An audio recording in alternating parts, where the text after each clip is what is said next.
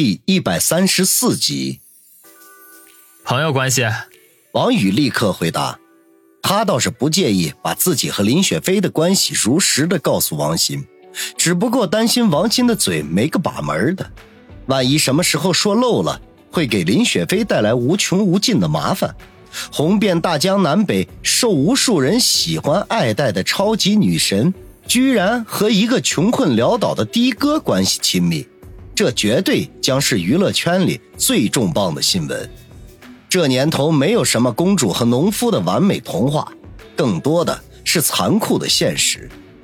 届时，林雪飞极有可能会受到各方的质疑，也可能会影响到她的事业前途，甚至会因此身败名裂。是以，他们之间的关系，很长一段时间里将是最大的秘密，不能向任何人说。朋友关系，真的吗？王鑫故意拉长音的质问。王宇眼皮一翻，不耐烦的说道：“那你以为是什么？”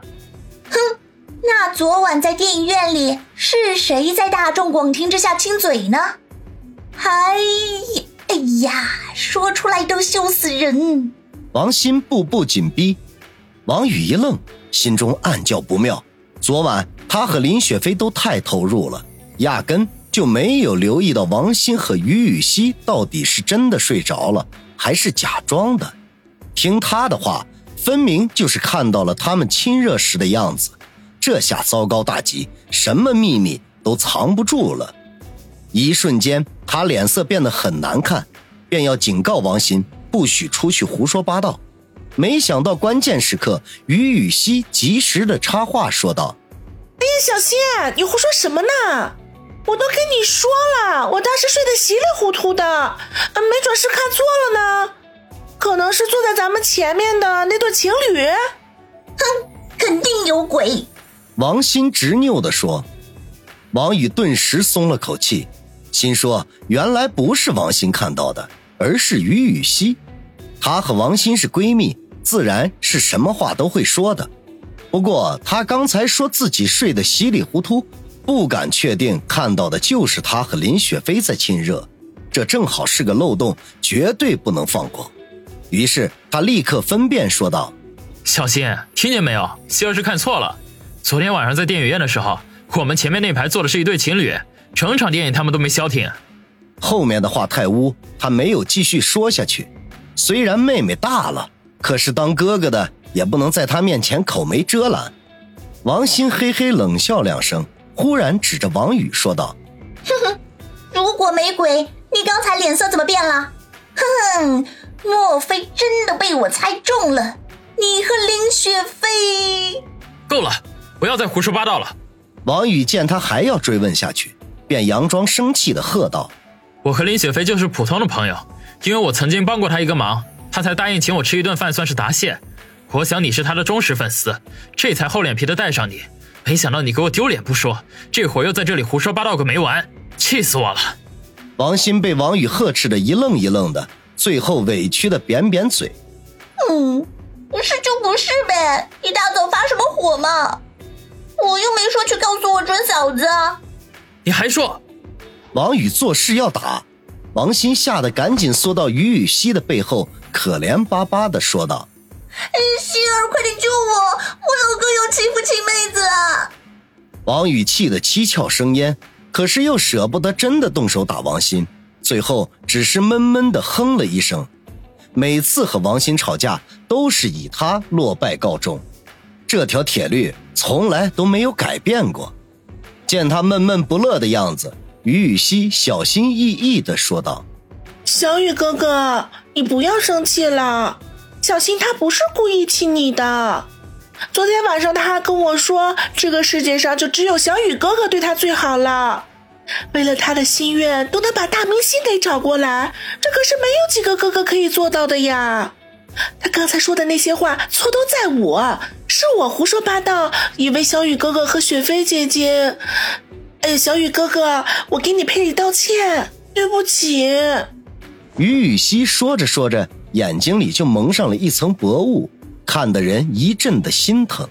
说到最后的时候，他站起身来，向王宇深深的鞠了一躬，一脸的歉意。王宇被弄得手足无措，心说这孩子怎么能把什么错都往自己身上揽呀？刚要说两句安慰的话，王鑫已经气鼓鼓的拉起于雨溪的胳膊说：“哼，希儿，我们走，再也不理这个混蛋老哥了。”说罢，拖着于雨溪向外跑去。从早餐店出来，王鑫和于雨溪早就跑进了学校里。看着他们远去的背影，王宇苦苦摇摇头。他对这个顽皮的妹妹真是一点办法都没有。如果真心实意的和她怄气，恐怕早就老命不保了。仰头看看天空，晴空万里，晨风送爽。在这个炎热的夏季里，还真的是难得的好天气。他深深地吸了一口气，一扫和王宇吵架的阴霾，哼着走调的林雪飞的流行歌曲，回到了车里，熟练地发动车子，向着渐渐升起的太阳缓缓地驶去。经过路边一家音像店的时候，他下去买了两盘林雪飞的专辑。家人虽然已经远去，可是他天籁一般的歌声还在。整整一个上午，他都在林雪飞的歌声里度过。每一位乘坐他车的乘客都会第一时间辨识出这是林雪飞的歌曲，甚至有很多的年轻人会情不自禁地跟着哼唱起来。林雪飞受欢迎的程度可见一斑。中午吃饭的时候，他给杨思思打了一个电话，两人才聊了几句，杨思思就匆匆忙地挂断了电话。稍后给他发来一条短信，说是最近公司里刚刚进行完人事调动，他被调到了市场调查部门，这几天忙得脚打后脑勺了，一面要快速的熟悉业务，一面又要和同事们搞好关系，有什么怠慢的地方，还请他不要生气。王宇叹口气回了一条：“别太累了，注意休息，有空就给我打电话，想你的雨。”等了半天，杨思思才回复。知道了，大色狼。等忙完这阵，我好好补偿你。王宇看得一阵心动，立刻回：“怎么补偿我？”可惜却再也没有接到杨思思的回复。他心中微微感觉到一丝失望，不知道杨思思又去忙什么了。